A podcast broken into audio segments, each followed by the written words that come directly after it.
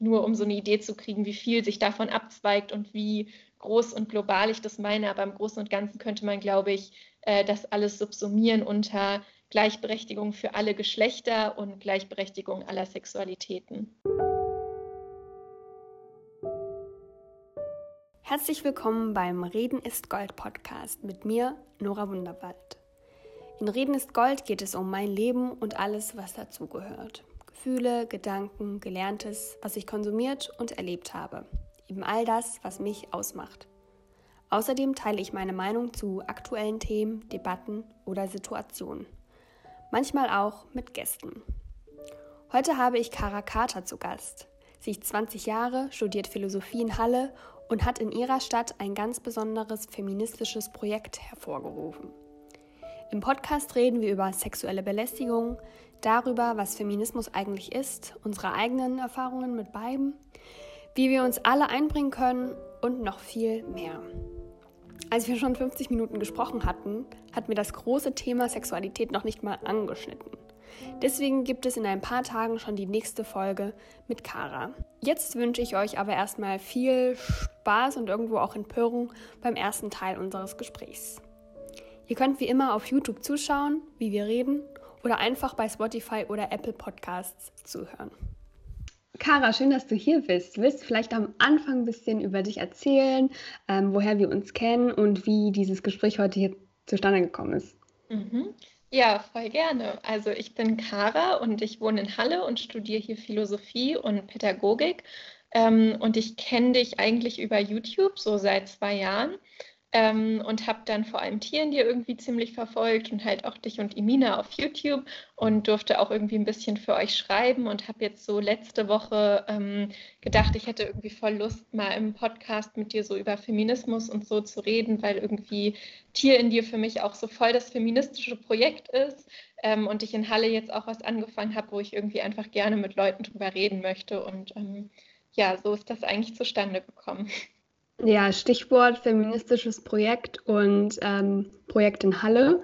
Ähm, was ist das denn genau, was du da ins Leben gerufen hast? Ja, also ich muss ein kleines bisschen ausholen, weil die Geschichte fängt sozusagen auch ähm, 2018 an und zwar eigentlich in New York, ähm, wo eine Studentin, die heißt Sophie Sandberg, im Prinzip angefangen hat, ähm, einen Instagram-Account ins Leben zu rufen und da äh, Geschichten über sexuelle Belästigung in New York ähm, zu sammeln, also sogenanntes Catcalling, hat diesen Account Catcalls of New York genannt. Und das Prinzip war, dass sie diese Geschichten irgendwie sammelt ähm, und dann zu den Orten in New York geht, das mit Kreide auf den Boden schreibt, sodass Leute darüber quasi wortwörtlich stolpern äh, in ihrem täglichen Leben, genauso wie es eben den Betroffenen auch passiert ähm, und dann hat sie davon Fotos gemacht und das auf diesem Instagram-Account hochgeladen, um da so drauf aufmerksam zu machen. Und hat daraus im Prinzip so eine weltweite Bewegung ins Leben gerufen, wo jetzt das Ziel ist, dass es eben für so viele Städte wie möglich auf der ganzen Welt so einen Account gibt. Und ähm, ich habe davon in einem Podcast gehört und habe direkt gesehen, dass wir für Halle noch keinen Account haben und habe ähm, das dann angefangen, ja, für meine Stadt zu machen. Wie lange machst du das denn jetzt schon? Ähm, ich mache das seit so anderthalb Monaten, also noch nicht lang. Und wie hat das dann alles angefangen? Hat, ähm, haben dir sofort Leute geschrieben oder hast du erstmal eigene Erfahrungen da mit Kreide ähm, auf die Straßen geschrieben? Wie ist das passiert? Mhm. Also ich habe am Anfang relativ viel im, im, Freundeskreis, also im näheren Freundeskreis, weil es ja auch ein intimes Thema ist, aber irgendwie so in meinen Kreisen halt ein bisschen gefragt, ob Leute mit mir ähm, Geschichten teilen wollen und habe aber am Anfang vor allem ähm, tatsächlich ganz viel erstmal Geschichten einfach von mir geschrieben und habe dann aber auch schon nach zwei Wochen die ersten ähm, Nachrichten tatsächlich bekommen, wo einfach fremde Menschen sich mir da anvertraut haben und ähm, mir ihre Geschichten zum Ankreiden erzählt haben. Was war das für ein Gefühl? Sicher auch ein schönes Gefühl, dass einem vertraut wird, aber bestimmt auch irgendwie so bittersüß, weil ähm, es zeigt, dass eben total viele Leute schlimme Sachen erlebt haben in der Öffentlichkeit. Ja, ja, voll. Also es hat total diese, diese zwei Seiten. Ich finde es irgendwie, es fühlt sich wahnsinnig solidarisch an und irgendwie so wirklich, als würde man sich da, da verbünden und irgendwie zusammen laut sein. Und ich finde es irgendwie auch unglaublich ähm, stark, dass Leute mir da so, so vertrauen und eben irgendwie auch bereit sind, diese Geschichte ja dann tatsächlich auch zumindest potenziell ziemlich öffentlich irgendwie zu teilen. Das finde ich halt in erster Linie irgendwie ein bisschen beeindruckend und, und sehr mutig. Ähm, und dann ist es natürlich so, dass irgendwie diese, also es bestätigt einen irgendwie einfach noch mehr in dem, was man macht, ähm, da irgendwie Aufmerksamkeit drauf bringen zu wollen, weil irgendwie ähm, je mehr Geschichten ich höre, normalerweise hat man ja da seine eigenen Geschichten und ein bisschen aus dem Freundeskreis, aber man kriegt normalerweise das nicht so breit mit. Ähm, und wenn man das irgendwie mal hat, dann bestätigt einen das eigentlich nur noch mehr, dass wir es da mit einem echt mit einem Problem einfach zu tun haben, über das äh, man irgendwie dringend äh, reden sollte. Was kann dieses Projekt so im besten Fall bewirken? Also was wünschst du dir von all dem? Mhm. Also ich glaube, das geht alles so ein bisschen in die Richtung von ähm, Aufmerksamkeit darauf lenken. Und das hat, finde ich, ganz viel damit zu tun, dass man irgendwie den Dialog schürt. Also dass man Leute, also gerade dieses auf der Straße hat ja auch was, was irgendwie für Leute irritierend sein kann. Und ich glaube, dass so eine gewisse Provokation oder Irritation manchmal Wunder wirkt, um Leute einfach ins Gespräch zu bringen und, und irgendwie auf so Themen zu stoßen. Und das ist, glaube ich, ganz wichtig. Ähm, und da würde ich hoffen, dass uns das letztendlich gesamtgesellschaftlich irgendwie dazu anregt, ähm, dass auch in den Aufklärungsunterricht an Schulen irgendwie sowas einbezogen wird wie ähm, sexuelle Grenzen und Grenzüberschreitungen, dass wir über sexuelle Übergriffigkeit und so, dass wir darüber reden und ähm, dass es tatsächlich irgendwie, dass es ganz normal wird, dass man sich damit auseinandersetzt, ähm, was für Grenzen man da selbst hat und was für Grenzen andere haben und wo, wie sozusagen Dynamiken auftreten, wo da Grenzüberschreitungen passieren. Ähm, und dass, dass man darüber irgendwie wirklich in so ein ganz breites äh, Gespräch kommt und das irgendwie ja. ein ganz selbstverständliches Thema auch in Sexualkunde quasi ist, ähm, das wäre, mhm. glaube ich, eigentlich schon mal so ein, so ein ganz großes Ziel, wo ich glaube, da bewegt man sich drauf zu, wenn man, äh, wenn man Leuten aufzeigt, was genau passiert und wie oft und so. Könntest du dir vorstellen, auch selbst so an Schulen oder so zu geben und darüber irgendwie Vorträge zu halten oder so? Total. Also ich würde das super gerne machen tatsächlich. Ich ähm, bin mir natürlich auch darüber im Klaren, dass das ein ordentlich anspruchsvolles Thema ist, eben auch wegen dieser Intimität und so. Aber ähm, ich würde mich wahnsinnig gerne darin üben, da irgendwie in den Dialog zu treten und ähm, ja, das, das normal zu machen, dass wir uns darüber unterhalten. Ja. Gibt es denn eine Geschichte, ähm, die dir ja mit, mitgeteilt wurde, die dich ganz besonders aufgewühlt hat oder in Empörung versetzt hat? Mhm. Ja, es gibt tatsächlich eine Geschichte, ähm, die mir geschrieben wurde von einer Frau, die, ähm, also im Prinzip ist die Story, dass sie mit ihrem Hund hier in Halle spazieren gegangen ist und ähm, so an der Brücke vorbeikam und unter der Brücke stand ein Mann, der, als sie kam, angefangen hat, ähm, zu masturbieren und, und auch zu ejakulieren. Und sie ist dann äh, weggelaufen und hat die Polizei gerufen. Und die kam auch ähm, und die haben sogar bei ihm, also er war noch da ähm, und sie konnte dann ihre Aussage machen und die haben sogar bei dem Mann ähm, ein Taschentuch gefunden, wo, wo also ja, Sperma drin gewesen ist, also so, dass man auch tatsächlich eigentlich ja davon ausgehen würde, dass da wirklich ein Beweis ist und so. Ähm, und da muss man ja auch schon denken, in den meisten Fällen von sexueller Belästigung ist das natürlich, ähm, also funktioniert es oft gar nicht, dass die Person noch da ist, bis die Polizei kommt und dass es irgendwie so ein Beweisstück gibt. Das ist ja meistens sogar noch nicht mal gegeben.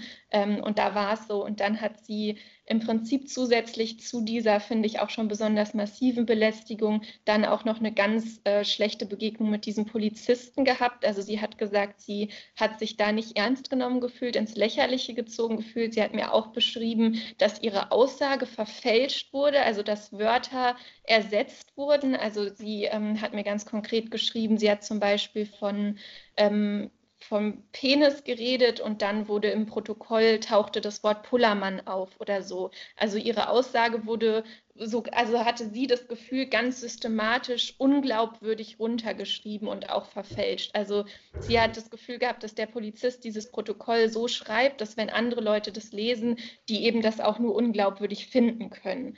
Ähm, und das fand ich eben so ganz genau. Und die Anzeige wurde entsprechend dann auch fallen gelassen. Ähm, und an dem Tag, wo die fallen gelassen wurde, ist ihr tatsächlich auch das Gleiche nochmal passiert.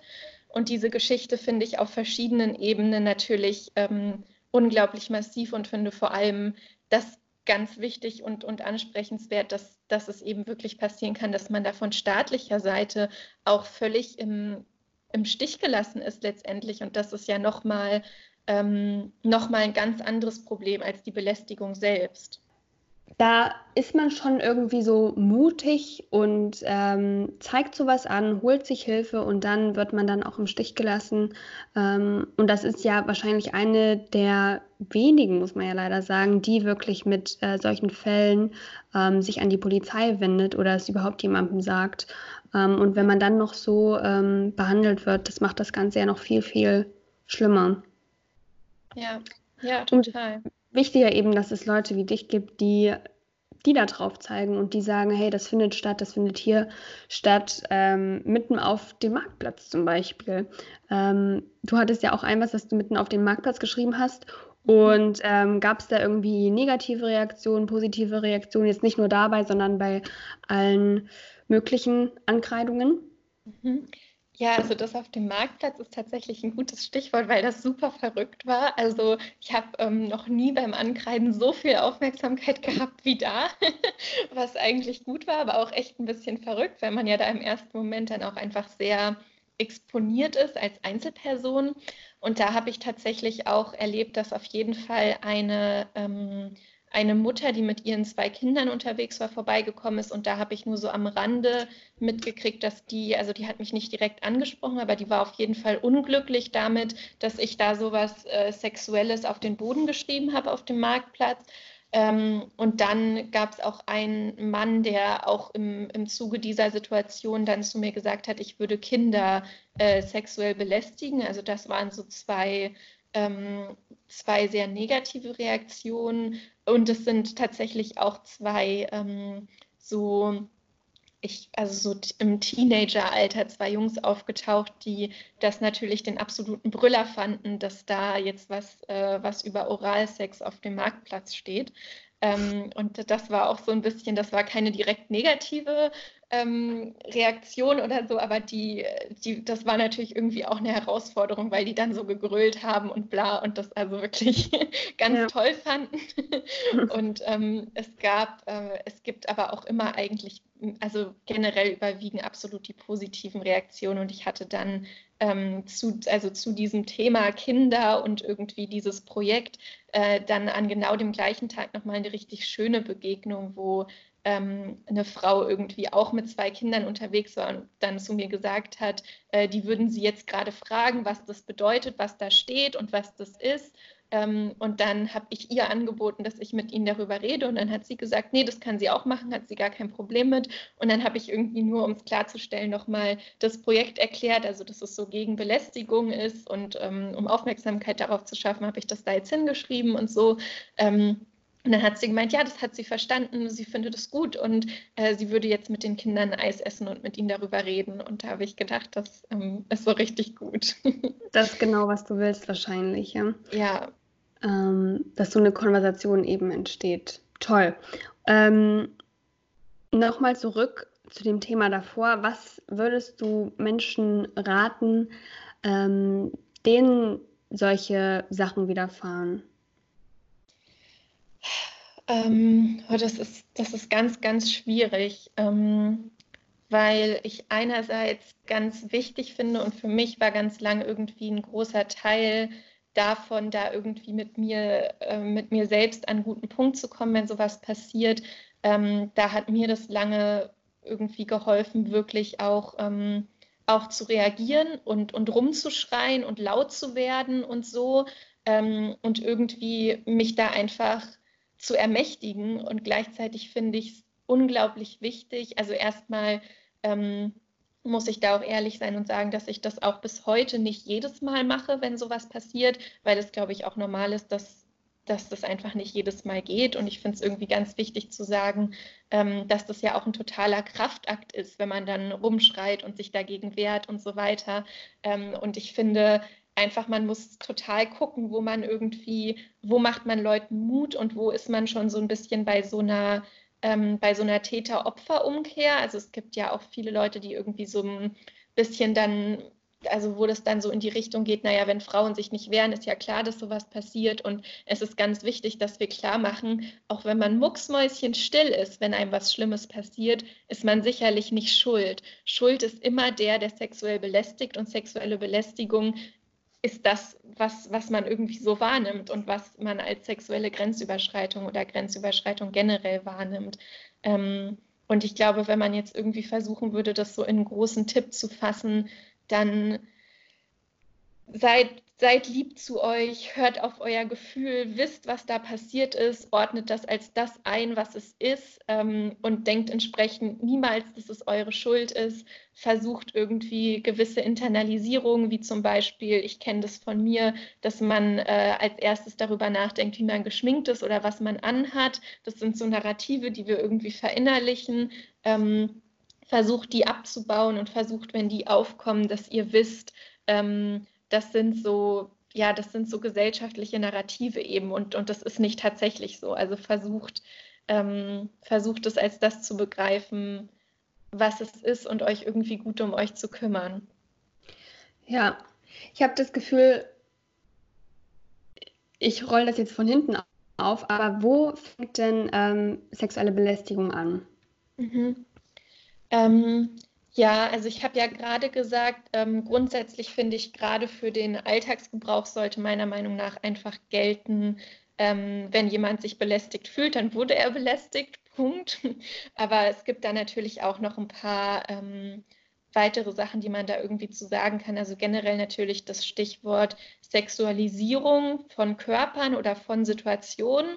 Also wenn ich irgendwie zum Beispiel einkaufen gehe oder Rad fahre und mein Rock weht hoch oder so irgendeine Situation, ähm, die überhaupt nicht von mir aus sexuell ist und jemand macht daraus was Sexuelles mit Blicken oder Sprüchen oder Taten, das ist eine Sexualisierung, das ist definitiv eine Grenzüberschreitung ähm, und das bringt einen, glaube ich, zu dem Grundsatz von Ja heißt Ja. Also wir reden so viel über Nein heißt Nein, aber da steckt eben auch so ein bisschen drin, ähm, dass Grenzen erst überschritten werden, wenn jemand Nein gesagt hat und man macht dann weiter. Und ich finde, es geht schon vorher los. Also eine Grenzüberschreitung äh, liegt, finde ich, schon dann vor, wenn man sich irgendwie für irgendwas Sexuelles, ähm, also wirklich, das kann ein Spruch oder ein Blick oder eben eine Tat sein, wenn man sich kein ausdrückliches Einverständnis äh, geholt hat, dann ähm, läuft man zumindest sehr stark Gefahr, dass das eine Grenzüberschreitung ist dieses Gespräch holt auch gerade so Erinnerungen in mir so ein bisschen hoch, die ich ähm, irgendwie schon, also mit denen ich gearbeitet habe und die ich auch verarbeitet habe, wo ich gemerkt habe, dass das ganz schön lange gebraucht hat, das eben zu verarbeiten. Ähm, nämlich, dass auch ich irgendwie mal ähm, Vorgesetzte hatte oder Leute, die so vom Rang her über mir standen oder jedenfalls denen ich untergeordnet war auf irgendeine Art und Weise, die auch älter waren und die dann äh, mir eben ungefragt Komplimente gemacht haben, ungefragt mein Äußeres ähm, kommentiert haben. So auch, dass es anderen aufgefallen ist, dass das gerade nicht normal ist, was da abgeht. Ähm, und mit mir auch Gespräche gesucht haben, private, obwohl das gar nicht angebracht war und so. Ähm, und ich habe nie etwas sagen können. Es war mhm. wie so eine Blockade, weil ich eben ähm, mich nicht gegen diese Menschen, von denen ich hier irgendwie abhängig war, zumindest in meinem Kopf. Aber auf jeden Fall, ich habe dann erst in der Klinik gelernt, ich bin von diesen Menschen nicht abhängig. Ähm, weder dieser Job ist unersetzbar, noch irgendwie dieser andere Mensch in meinem Leben. Ähm, zur Not habe ich das und das und das Gesetz hinter mir und diese und diese Menschen, die mir helfen.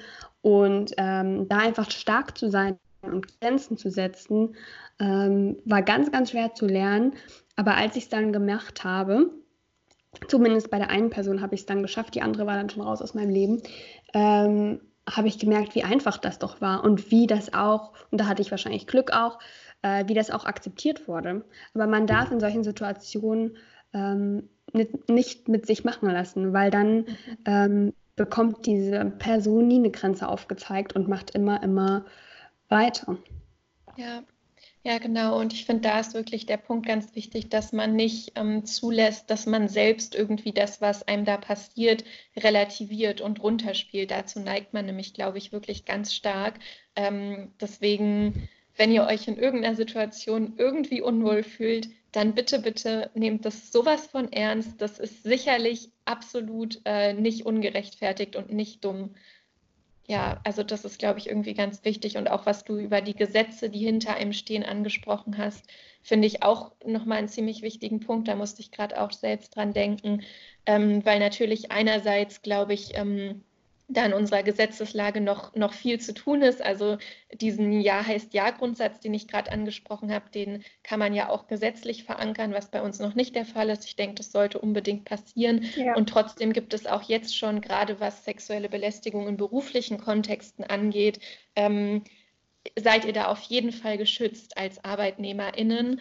Ähm, und ja, das hilft vielleicht auch, wenn man irgendwie noch nicht da ist, äh, die Stimme gegenüber der Person selbst zu erheben oder so einfach erstmal oder das einem anderen Menschen zu erzählen, einfach erstmal irgendwie zu gucken, was da hinter einem steht ähm, und dann irgendwie sich im Privaten ein bisschen Leute zu suchen, wahrscheinlich ähnlich wie du es auch gemacht hast. Mhm. Ähm, und du hast jetzt, glaube ich, das so aufgelöst, wenn ich das richtig verstanden habe, musst du aber auch nicht näher darauf eingehen, dass du zu der Person selbst das gesagt hast, dass du das nicht möchtest, oder? Ähm, so ein bisschen durch die Blume. Also ich bin nicht genau darauf eingegangen, dass da was falsch läuft. Ich bin einfach darauf eingegangen, äh, dass wir das, was wir da so hatten, jetzt nicht fortführen können. Und das wurde mhm. dann ein Glück auch verstanden. Okay. Das, was ja. ihr da klingt so ein bisschen weird. Aber ähm, es war einfach für die, ähm, äh, wie sagt man denn dazu?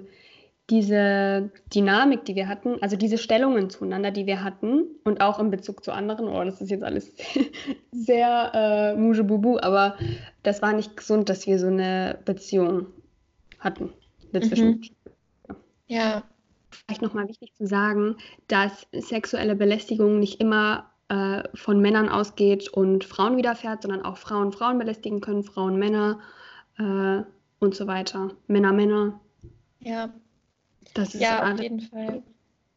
Also ich glaube, an der Stelle ist es so, ähm, dass man natürlich auch sagen muss, dass wir statistisch wissen, dass ähm, gerade weiße Cis-Männer schon die aller, allerhöchste Täterquote da tatsächlich haben. Ähm, und ich glaube, das ist auch ganz ähm, wichtig, das irgendwie mit unseren Vorstellungen von Männlichkeit in Verbindung zu bringen, ähm, mhm. weil die, die beinhalten ja durchaus ganz viel, dieses Aggressor-Sein und diese gewisse Dominanz. Und daraus leitet sich durchaus ja dann auch ähm, was ab, was, was ganz stark sexuelle Belästigung und so weiter begünstigt. Aber es ist natürlich auch total wichtig, darauf hinzuweisen, weil wir wachsen ja alle in dieser Gesellschaft auf mit Strukturen, die rassistisch sind, die frauenfeindlich sind und so weiter. Also wir haben alle irgendwie Teile, äh, Teile davon in uns. Und deswegen ist es natürlich so, ähm, dass dass der Täterinnenkreis da so weit ist, wie, wie eben auch die Möglichkeiten des Menschseins. Ähm, irgendwie sind. Ja. Ja. Okay, jetzt mal wieder zu dir, Kara. Bist du ähm, feministisch schon erzogen worden? Bist du so groß geworden? Oder ähm, wie hat sich dein Feminismus herauskristallisiert? Oder was hättest du dir vielleicht auch anders gewünscht bei deiner Erziehung? Also ich weiß für mich, dass ich gar nicht irgendwie ähm, feministisch groß. Erst heute hat meine Oma wieder gesagt, Nora, dein Mann immer erst für den sorgen, immer erst für den kochen. Ist der auch vegan? Nee, also mach den mal, mach den mal glücklich, koch dem sein Fleisch, wirklich so. Gib dem seine Zeitung, dann ist er ruhig, dann kannst du dich um die Kinder kümmern. Und auch so, wenn die Kinder erstmal kommt, da fühlt der Mann sich alleine gelassen, so diese ganzen alten Klischees. Ja. Und ich hole dann aber auch nicht hier die Keule raus und sage meiner Oma, nee, nee, so ist es heutzutage nicht mehr. Mhm. Ich höre mir das an und tue das so äh, in eine Schublade. Aber so wurde ich groß und ähm, ich meine, meine Mutter, meine Eltern sind eben mit diesen Eltern groß geworden und haben es auch nicht anders ähm, mitbekommen, haben sich aber auch nicht anders äh, gebildet dazu, so wie ich das jetzt zum Beispiel mache mit all dem, was ich jetzt zur Verfügung habe, auch zur feministischen Bildung. Ähm, genau, also im Prinzip, ich musste mir alles selber aneignen. Wie war es denn bei dir? Ja, also bei mir war das auch so, dass ich jetzt nicht irgendwie feministisch erzogen wurde. Ähm, und ich glaube auch nicht, dass meine Mutter ähm, jetzt großartig, also ich weiß gar nicht, ob sie sich in der Jugend mal als Feministin bezeichnet hätte oder so, aber meines Wissens nach eher nicht. Also sie war da jetzt auf jeden Fall nicht total eingelesen. Also ich glaube, sie hatte dadurch, dass sie ähm, Pädagogin ist, da schon so gewisse ähm, also ich weiß, dass, dass sie auch, ähm, als ich jung war, schon ganz, also da wurde relativ viel noch ähm, so zu Jungs gesagt, ein Indianer weint nicht oder so. Ähm, also dass Jungs nicht weinen dürfen, wenn sie Jungs sein wollen, sowas. Ähm, und das weiß ich, da hat meine Mutter ganz doll drauf geachtet, dass wir mit sowas äh, möglichst nicht in Berührung kommen mit solchen Sprüchen. Ja. Ähm, das kann man vielleicht so ein bisschen schon in die Richtung Feminismus schieben, aber jetzt auf jeden Fall sicherlich nicht äh, bewusst feministische Erziehung. Ich glaube, ähm, ich bin mit dem Begriff auch eher spät in Kontakt gekommen, also eher eigentlich schon in der jungen Teenagerzeit ähm, und eher so, dass das was war, was zu mir gesagt wurde oder über mich. Ähm, auch nicht immer unbedingt positiv. Und dann, dass ich mich mal selbst so eingelesen habe, das war für einen ähm, relativ umfangreichen Vortrag in der 11. Klasse oder so, also in der Kursstufe. Und da habe ich echt für mich einen ganz, äh, ganz stabilen Grundstein, glaube ich, gelegt, was äh, feministische Theorie angeht und habe ähm, ja, und da ist mir dann dieser Begriff auch tatsächlich richtig wichtig geworden. Also davor wäre mir das, glaube ich, relativ egal gewesen, ob ich jetzt ähm, mich explizit Feministin nenne oder irgendein alternatives Wort oder wie auch immer ähm, oder das gar nicht so direkt bezeichne. Aber mit diesem Vortrag, ähm, also der hat das eigentlich ausgelöst, dass mir dieser Begriff auch so wichtig geworden ist und ich ähm, auch einfach darauf bestehen wollte, mich so zu nennen. Mhm. Wie würdest du Feminismus in eigenen äh, Worten beschreiben? Oder was macht eine Feministin, ein Feministin aus? Also ich glaube, ein ganz wichtiger Punkt ähm, quasi, dass man mit dafür arbeitet, ähm, das Geschlecht als Spektrum betrachtet wird. Ähm, das finde ich einen sehr wesentlichen Punkt des Feminismus und dass eben alle Menschen auf diesem riesigen Spektrum ähm, die gleichen Rechte und Möglichkeiten haben. Das ist ja schon irgendwie so eine ganz Riesensache, also Gleichberechtigung und gleichermaßen Anerkennung von allen Geschlechtern und von allen Sexualitäten. Ähm, und ich glaube, ja, ich glaube, mit den zwei Sätzen kann man es wahrscheinlich sogar ganz gut zusammenfassen. Und ich finde, daraus lässt sich dann alles Mögliche ableiten, dass man natürlich, äh, um das irgendwie zu erreichen, diese Gleichberechtigung aller Sexualitäten, da müssen wir dann natürlich Narrative in Richtung, bei Frauen ist es immer so schwer, die zum Kommen zu bringen, während Männer, die haben immer Lust und so, das müssen wir natürlich abbauen, ja. um dahin zu kommen. Ähm, und auch für diese Gleichberechtigung äh, zwischen allen Geschlechtern müssen wir natürlich auch irgendwie in die Berufswelt gucken ähm, und schauen, was irgendwie da für Narrative und Stigmatisierung herrschen und auch einfach wieder die Zahlen Zahlen sind, ähm, also die Verhältnisse von, von Führungspositionen und so weiter. Ähm, und natürlich Equal Pay ist ein Teil davon. Ähm, also ich glaube, ja, nur um so eine Idee zu kriegen, wie viel sich davon abzweigt und wie groß und global ich das meine. Aber im Großen und Ganzen könnte man, glaube ich, äh, das alles subsumieren unter Gleichberechtigung für alle Geschlechter und Gleichberechtigung aller Sexualitäten. Ja, so vieles erzählt ja letztendlich darunter irgendwie die Abschaffung von 219a, Gender-Toiletten, ähm, die Tamponsteuer, ja, ja, ja, das alles sind Themen des Feminismus irgendwo. Und ich glaube, die Leute begreifen gar nicht, wie umgreifend das ist und dass es gar nicht immer nur darum geht, ähm, dass die Frau das bessere Geschlecht endlich mal sein soll. Im Gegenteil, der Feminismus ja. ist auch für Männer. Ja, ja, total, weil ähm, also nur um das vielleicht irgendwie nochmal deutlich zu machen, gerade, also gerade dieses ähm, Rollendenken ist ja auch für Männer total schädlich. Also das weiß man ja auch, dass zum Beispiel gerade durch dieses Bild, dass Männer irgendwie keine Gefühle haben oder zeigen können oder so, wissen wir, dass das sehr unmittelbar dazu führt, ähm, dass Männer höhere Depressions- und Suizidraten haben und so weiter. Ähm, und dieses Bild von, von der Frau als in erster Linie Mutter, wenn sie Kinder hat, ähm, begünstigt eben äh, meistens Frauen dann auch sehr stark vor Gericht, um zum Beispiel das Sorgerecht zu erhalten oder so. Ähm, also gerade was, was dieses Rollendenken angeht, sind das natürlich auch ähm, ganz massive Einschränkung für Männer. Mhm. Ähm, was waren Tools für dich, um dich ähm, weiterzubilden auf dem ähm, Gebiet? Also als du entdeckt hast, dass dich das interessiert, dass du dich da mehr beschäftigen will, mit willst, wo hast du dann nach Informationen gesucht? Ähm, also ich weiß gar nicht mehr, weil ich habe ja gerade gesagt, dass ich für dieses eine, für diesen einen Vortrag da so ganz, ganz viel recherchiert habe. Und das kann ich jetzt, glaube ich, echt gar nicht mehr rekonstruieren, was da meine Quellen waren. Ähm, ja. Also ich glaube, ähm, wo kann man anfangen? Ähm, also ich glaube, man kann ähm, gut mit so Büchern anfangen, die das von dem Thema Sexualität aus irgendwie aufrollen. Also ähm, viele Sachen davon hast du, glaube ich, auch schon in die Kamera gehalten. Also sie hat Bock, äh, untenrum frei, ähm, sexuell verfügbar, äh, sowas.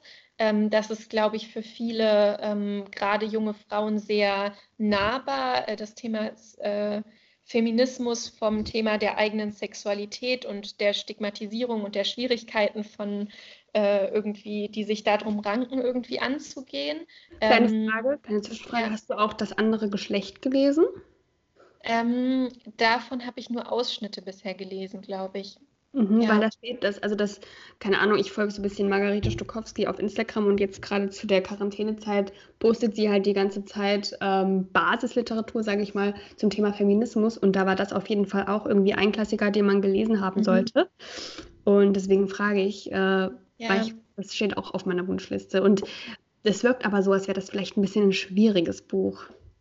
Ja, also ich glaube, was, ich, was vielleicht, ähm, okay, verschiedene Sachen. Also erstmal, ähm, Podcasts sind auch noch ganz toll. Also ich finde den Lila-Podcast, das ist eigentlich mein liebster feministischer Podcast, die pausieren gerade, aber es gibt auch noch genug andere und da kann man sehr gut ähm, drüber mitkriegen, was quasi gerade für Petitionen laufen und was so in feministischen ja. Kreisen aktuelle News und, ähm, und Diskussionen und so sind. Das ist, glaube ich, total ähm, cool. Genau, man kriegt gute Literaturtipps über Margarete Stukowski und auch über die Lila Podcast Instagram-Seite. Diese Literaturempfehlungen gehen auch noch weiter. Was man, glaube ich, sagen kann, ähm, allein zu diesem Titel, das andere Geschlecht, ja, also da steckt, glaube ich, im, im Titel schon irgendwie so ein ganz wichtiger Punkt, den wir ja auch mal, ähm, mal zumindest berühren können, nämlich dieses das andere Geschlecht. Also ähm, da steckt im Prinzip drin, ähm, wir haben irgendwie den Mann als den normalen Menschen und dann haben wir das andere Geschlecht und das ist die Frau.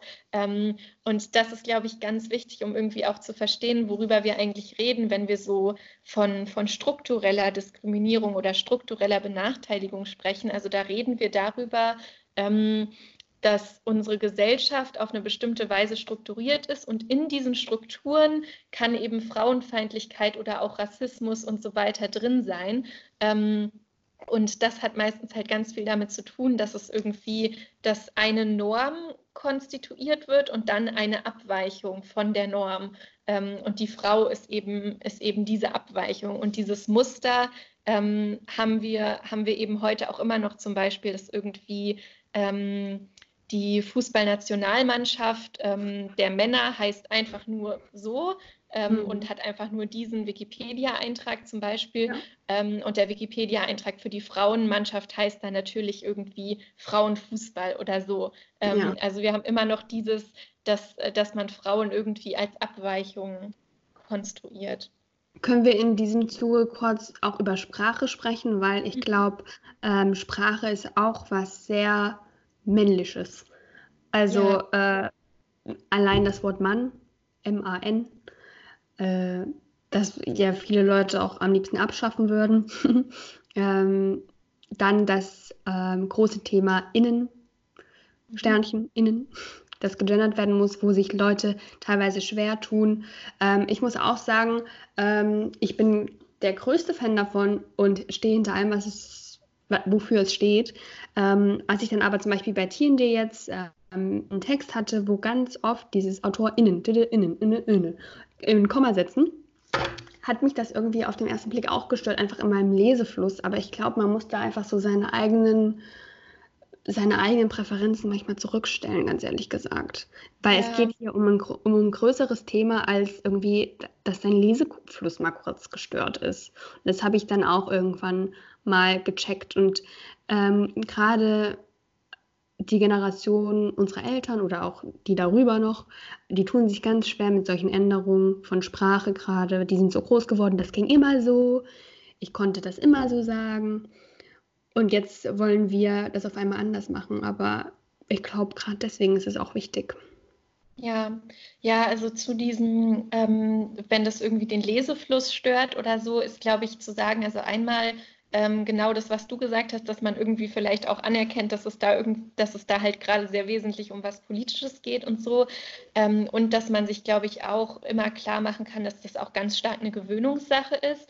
Ähm, also für mich ist es auch eine Zeit lang, wo ich mich damit besonders auseinandergesetzt habe, wesentlich eher so gewesen, ähm, also genau umgekehrt ist, wenn ich was gelesen habe, wo nicht gegendert wurde, dass mich das total verrückt gemacht hat. Also mhm, man kann da auch wirklich total seinen Blick umschulen. Also mhm. das geht wirklich auch viel schneller, als Leute denken, dass man genau ja. umgekehrt denkt. Also ja. das muss man sich immer klar machen. Unsere ähm, unsere Gewohnheiten sind viel flexibler, als wir denken. Ganz schnell sieht es nicht mehr komisch aus. Mhm. Ähm, und dann ist aber, glaube ich, auch wichtig zu sagen, ähm, weil ich finde auch, also ich glaube, das ist auch eine Gemeinsamkeit von uns, dass wir beide irgendwie Sprache gerne mögen und gerne mögen, wenn was schön klingt.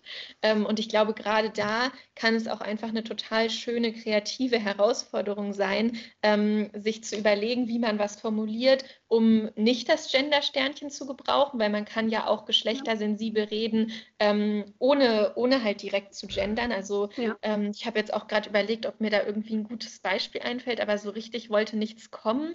Aber auf jeden Fall also weißt du, was ich meine? Manchmal kann man das auch umgehen, ähm, wenn man irgendwie Lust hat, das nochmal so ein bisschen ähm, bisschen anders zu formulieren und so. Also ähm, fühlt euch da einfach herausgefordert und zu Kreativität aufgerufen. Ähm, ja, weil das, ähm, also wir hatten es ja auch gerade äh, so genau davon ähm, irgendwie, dass wir so darüber geredet haben, es gibt irgendwie Norm und ähm, dann so Abweichung von der Norm und genau da geht eigentlich Benachteiligung los und genau da geht Diskriminierung los. und wenn man das jetzt mal ganz ernst nimmt, dann muss man natürlich auch sehen, genau diese Situation haben wir in der Sprache. Ähm, und das ist ja auch oft das Argument von Leuten, die dagegen sind, dass die sagen, Studenten, das ist doch schon die allgemeine Form. Damit sind doch eben auch Frauen und von mir aus auch alles andere gemeint, so nach dem Motto. Mhm. Ähm, und da ist natürlich ganz wichtig zu sagen, naja, Studenten ist die männliche Form. Und wenn, wenn du jetzt irgendwie, also ne, das ist dieses, ähm, die, die männliche Form ist eben die Norm, aber das bedeutet noch lange nicht, dass sie inklusiv ist, sondern das ja. bedeutet eigentlich genau das Gegenteil. Also ich hoffe, man hat das halbwegs verstanden. Also wirklich genau ja. das Prinzip, was wir gerade im Allgemeinen so erklärt haben. Also ähm, es geht irgendwie da los, dass es eine Norm gibt und Abweichung von der Norm. Genau das haben wir in der Sprache, ähm, wenn wir eben die männliche Form als die allgemeine gebrauchen. Ähm, und dann ist natürlich irgendwie, da kann man jetzt auch noch dagegen argumentieren, indem man irgendwie da ansetzt, wie, äh, wie wichtig da jetzt wirklich das Punkto Sprache ist. Ähm, aber da kann ich echt einfach nur, ähm, also ich glaube, das kann man mittlerweile echt eigentlich leicht rausfinden, wie stark uns Sprache beeinflusst. Ähm, also das ist einfach ganz massiv und wir sehen ja auch, dass wir diese, also es wäre ja was anderes, wenn wir diese Struktur, der Mann ist die Norm und die Frau ist eben das andere Geschlecht, äh, wenn wir die jetzt nur in der Sprache hätten und gar nicht in unserer Gesellschaft, dann könnte man ja sagen, okay, vielleicht funktioniert das wirklich unabhängig, aber ja. so ist es ja nicht und wir nee. wissen ja auch, ähm, dass Sprache ja nur existiert, weil sie gesellschaftlich hervorgebracht wird. Und ich glaube, es wäre ganz verrückt, dann anzunehmen, ähm, dass Sprache irgendwie eine neutrale Instanz ist. Das ist sie natürlich nicht.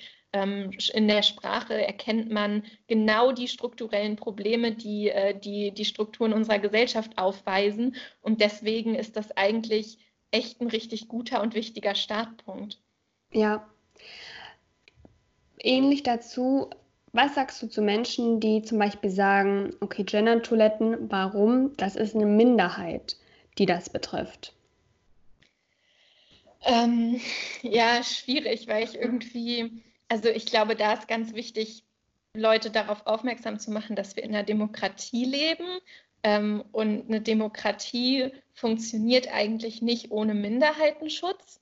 Ähm, das, also das finde ich da einen ganz wichtigen Punkt, äh, wenn Leute meinen, dass, dass sie irgendwie da so quantitativ argumentieren können. Mhm. Ähm, und dann ist es natürlich so, wie wir ja gerade auch schon irgendwie so ein bisschen aufgerollt haben, dieses, dass wir aufhören, Geschlecht binär zu denken, sondern Geschlecht als Spektrum denken und da eine Gleichberechtigung schaffen. Ähm, das ist ja total klar, dass das auch irgendwie für Toiletten gelten muss, weil es ja klar ist, wenn wir nur Männer- und Frauentoiletten haben, ähm, dann ist ja total evident, dass da Geschlecht eben nicht als Spektrum gedacht ist, sondern als zwei Kategorien. Ähm, und jeder, der sich da irgendwie nicht findet, der hat halt keine Toilette. Und das ist ja aber klar, wenn unser Ziel ist, dass wir erstens alle irgendwie Geschlecht als Spektrum betrachten und zweitens all diesen Geschlechtern auch gleiche Rechte einräumen, ähm, dann müssen wir eben diese Kategorien auch für Toiletten abschaffen ähm, und damit eben dann auch Toiletten schaffen für Leute, die sich da halt nicht einordnen können.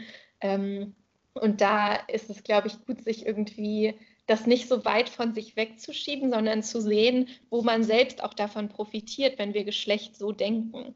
Ähm, und das kann man, glaube ich, da kann man, glaube ich, echt ziemlich leicht eigentlich was finden, wo das für einen selbst auch gut ist. Und dann ja. irgendwie denken, das mit den Toiletten ist halt Teil davon. Also das klingt vielleicht so ein bisschen abstrakt, aber man muss das irgendwie echt so als Ganzes sehen, wo das halt wesentlich dazugehört. Du hast jetzt sehr gut äh, sozusagen vielleicht mit Argumenten reagiert auf die kritischen Fragen, die ich gestellt habe. Wie würdest, würd, also würdest du genauso auch an Leute rangehen, mit denen man irgendwie über Feminismus ins Gespräch kommt, wo vielleicht sogar Streit entsteht. Also ich habe oft Situationen, nicht nur beim Thema Feminismus, aber bei vielen Themen, wo ich einfach auf Leute treffe, die eine ganz andere Meinung als ich haben zu dem Thema, ähm, was aber für die nicht streitbar ist, für mich nicht streitbar ist, weil jeder denkt, er ist im Recht ähm, oder sie ist im Recht. Wie äh, würdest du da vorgehen? Ich finde ja immer so, ähm, Fakten, inf informiert sein ist so die beste das Beste, was man machen kann. Ähm, aber wie, wie kann man es schaffen, nicht zu emotional zu sein? Also was sind da deine Tipps? Ja, also ich glaube, es kommt immer total auf den Dialog an. Also ich finde auch ganz wichtig, dass man ähm, man darf ja emotional sein. Also ähm, das ist ja auch so ein bisschen so ein eigener Punkt, dass ähm, das kann ich jetzt nur am Rande berühren, aber Wut ist für mich total politisch und total wichtig. Ähm, und natürlich muss man aber gucken, wie man sie dosiert. Und ich glaube, ähm, dass man das aber vielleicht eben auch, also wenn man merkt, ähm, man ist in so einem Gespräch und es überrennt einen vielleicht gerade, weil einem das so wichtig ist, ähm, dass man vielleicht einfach das ausspricht und ähm, dass man irgendwie sich darüber verständigen kann, ob das für die andere Person okay ist, dass das jetzt vielleicht eine emotionale Debatte wird, ähm, wenn man irgendwie vorher abklärt, das ist das Thema, das bist nicht du oder so, dass man dann vielleicht auch sagen kann, okay, wollen wir das, wollen wir das vielleicht einfach zulassen und ähm, glaubst du, du kannst vielleicht damit umgehen, wenn ich gleich vielleicht rumschreie oder so. Also sowas kann man ja einfach tatsächlich sagen, ähm, denke ich. Ähm, und ansonsten finde ich immer total, ähm, also was dann gerade so auch die Produktivität davon angeht, irgendwie ähm, eigentlich ganz wichtig, dass man vielleicht zusammen hingucken kann und das ist dann wirklich auch ein gutes gemeinsames Projekt, ähm, zu schauen, wo es eigentlich, also zu versuchen zu lokalisieren, wo der Punkt ist, an dem man quasi in unterschiedliche Richtungen abwandert. Ähm, und das kann ein ganz tolles Erlebnis sein, weil man äh, ganz oft denkt, man hat grundverschiedene Positionen und dann läuft man mal diesen Weg so nach hinten ab und versucht diesen mhm. Punkt zu finden, wo man wirklich in unterschiedliche Richtungen läuft. Und manchmal ist man überrascht, wie lange der Weg aber davor gleich ist. Ähm, und das ist irgendwie, das ist eigentlich total interessant. Ähm, und das ist, glaube ich, auch echt, ähm, echt ein wichtiger Punkt, um dann für sich irgendwie zu versuchen, daraus zu lernen. Und ja, dazu könnte man jetzt viel sagen. Mir ist nichtsdestotrotz auch, auch wirklich wichtig, dass also irgendwie zu sagen, ne, man muss nicht jedes Gespräch führen. Also macht irgendwie, macht was für euch gut ist. Ähm, und klar, lasst irgendwie möglichst auch andere Sachen irgendwie an euch ran, arbeitet damit, ähm, versucht als gemeinsames Projekt mit manchen Leuten diesen Knotenpunkt zu finden, wo man auseinandergeht, ähm, aber fühlt euch auch nicht verpflichtet, äh, Gespräche zu führen, die euch fertig machen. Und checkt da auch, bevor ihr euch auf sowas einlasst, gerne eure Ressourcen. Also ich weiß von mir, dass es einfach Tage gibt, an denen habe ich es einfach nicht in mir, so ein Gespräch zu führen und das ist völlig in Ordnung. Ähm, und an anderen dann eben schon. Also da auch wirklich ähm, irgendwie nicht nicht alles über einen Kamm scheren und, ähm, und irgendwie denken, man muss immer ähm, voll kämpfen oder so. Es ist einfach, also es ist einfach, glaube ich, wirklich ratsam, da die eigenen Ressourcen irgendwie zu checken und ähm, ja. Ja, finde ich voll spannend, was du sagst. Es erinnert mich an so einen Wunsch von mir, mal mit jemandem zu reden, der die AfD zum Beispiel wählt. Das war, kam jetzt in den letzten Monaten immer mehr auf, weil ich gerne einfach verstehen möchte. Wie seid ihr aufgewachsen? Wie wurdet ihr erzogen? Wie, was hattet ihr für Freunde? Wie habt ihr euch sozialisiert? Äh, wie ist das bei euch auf Arbeit? Und so weiter und so fort. Das ähm, ist das, was mich interessiert und genau eben dieser Punkt, den du angesprochen hast, wo es dann in verschiedene Richtungen abdriftet. Ähm, und genauso kann das eben bei FeministInnen und AntifeministInnen, glaube ich, auch passieren. Oder Leuten eben, muss ja nicht antifeministisch sein, aber Leute eben, die sich nicht als FeministIn bezeichnen würden. Was sind Dinge, Sachen, die wir tun können, auf einem größer, größeren Spektrum bezogen? Also gibt es politisch irgendwelche Sachen, die wir tun können, Parteien, die wir wählen können? Gibt es Demonstrationen, ähm, zu denen wir alle gehen sollten? Ähm, Bewegungen, die wir unterstützen sollten? Sozialer Ungehorsam? Was können wir da tun? Ähm, ihr könnt, um jetzt nochmal den Kreis zu schließen, ihr könnt natürlich gucken, ob es in eurer Stadt einen Catcalls-Account gibt und ihr könnt den gegebenenfalls unterstützen oder selbst einmachen. Ähm, ihr könnt natürlich, also auf jeden Fall das in politische Wahlentscheidungen äh, mit einzubeziehen, also ob eine Partei diese Thematik irgendwie mitdenkt. Ähm, es gibt auch natürlich dezidiert feministische Parteien. Es gibt zum Beispiel die Frauenpartei, ähm, wo man, also die man sich vielleicht irgendwie mal angucken könnte, wenn, wenn einen das interessiert. Aber natürlich gibt es auch andere Parteien, die, die einfach die Thematik mitdenken, darauf zu achten. Der 8. März ist Weltfrauentag oder äh, Frauenkampftag. Den hatten wir jetzt gerade, aber das ist, glaube ich, auch immer echt ein, ein wichtiger Tag. Ähm, und ja, jetzt weiß ich gar nicht, was hast du noch so gesagt? Du hast einfach, du wolltest irgendwie darauf hinaus, was man so machen kann, oder? Genau, ähm, Demonstrationen etc. etc. Ja, ja, ich glaube einfach ganz ähm, irgendwie ganz viel versuchen mitzukriegen. Also tatsächlich auch irgendwie diese, ähm, also Podcasts sind, finde ich, echt eine gute Empfehlung, um auf so Petitionen und, und so zu stoßen, weil Petitionen sind ja sowieso ähm, echt irgendwie eine tolle Sache, um mitzukriegen, was irgendwie gerade in, in Diskursen so äh, los ist und halt auch, um tatsächlich wortwörtlich aus dem Bett raus aktivistisch sein zu können. Ähm, also das ist, glaube ich, auch eine ganz große Sache, dass man irgendwie vielleicht für sich was findet, dass man da so ein bisschen up-to-date ist. Das ist, glaube ich, auch immer ziemlich... Ähm, ziemlich toll und ansonsten natürlich irgendwie viele Gespräche einfach führen, weil da flattern einem Sachen zu. Die kann ich jetzt gar nicht so aufzählen, glaube ich. Ich glaube, wir rappen das ab an dieser Stelle. Wir haben ganz schön viel geredet. Ähm, aber das Thema Sexualität noch nicht angeschnitten, liebe Freunde. Haben wir uns gedacht, dass wir das ähm, in einen anderen Podcast verschrieben, der dann ähm, auch in den kommenden Tagen erscheinen wird. Ja. ja, vielleicht ist es ja auch gar nicht so, also ich weiß nicht, wann der Podcast kommt, aber vielleicht kann man ja auch sagen, dass ihr Fragen schreiben könnt oder so. Voll. Ähm, wenn ihr wollt. Also genau, ich finde ähm, gerade dieses Thema mit Grenzüberschreitung ist mir irgendwie total wichtig. Also wenn ihr da ein bisschen konkretere Fragen dazu habt oder vielleicht sogar Geschichten teilen wollt oder keine Ahnung, ähm, dann schreibt uns das doch, dann machen wir das. Genau, entweder bei YouTube in die Kommentare oder per Instagram oder auch per Mail. Findet ihr alles in der Infobox. Gut, dann würde ich sagen, sehen wir uns beim nächsten Mal mit noch mehr Input zum Thema Feminismus. Vielen Dank, Kara, dass du heute dabei bist. Ähm, wo kann man dich denn finden, wenn man dich finden will? Ähm, ja, man findet mich, glaube ich, am besten tatsächlich auf dem äh, Catcalls of Halle Account. Also alles zusammen, alles klein auf Instagram. Ähm, und da schreibt mir gerne, wenn ihr irgendwie äh, ins Gespräch kommen möchtet, vielleicht selbst einen Account machen wollt, eine Geschichte habt oder was auch immer. Ähm, also gerade da ich durch Corona ja nicht rausgehen kann, mache ich äh, quasi jetzt Ankreiden von zu Hause ab heute.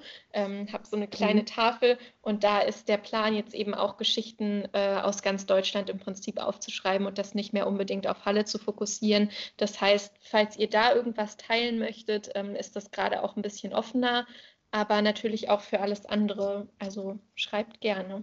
Super. Und deine Tierendir-Artikel, die du bei uns veröffentlicht hast, würde ich auch gern verlinken. Über was hast du da bisher so geschrieben?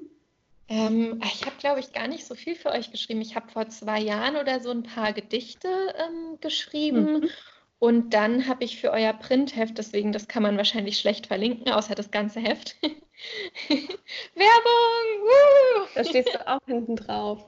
Ich will ja. dich immer ohne, ohne ähm, TH schreiben. Aber dein, ja. der Name ist einfach der allerbeste. Ja, bei mir ist es lustigerweise umgekehrt, weil ich natürlich meinen Nachnamen schon, also für die Leute, die jetzt nicht im Video sind, also mein Nachname ist Kater, wie das Tier nur mit TH. Und ich habe auch, ähm, also eigentlich, wenn ich wirklich das Wort Kater mal schreiben muss, äh, als das Tier will ich halt auch immer das H dazu machen, weil das für mich einfach ohne ganz komisch aussieht, weil ich es natürlich ja. mein ganzes Leben lang so gesehen habe.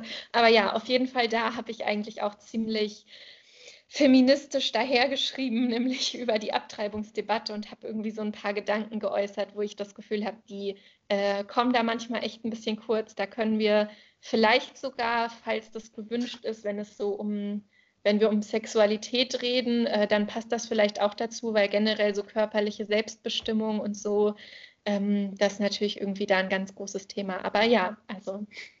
Voll, vielleicht können wir da sogar eine kleine Lesung machen. Liebe Leute, seid gespannt. Vielen Dank fürs Zuhören. Danke auch. Tschüss. Tschüss. Das war mein Gespräch mit Kara Carter. Wo ihr sie und alles, was wir besprochen haben, finden könnt, das habe ich in der Infobox verlinkt. Zusammen mit ein paar Anlaufstellen für Betroffene.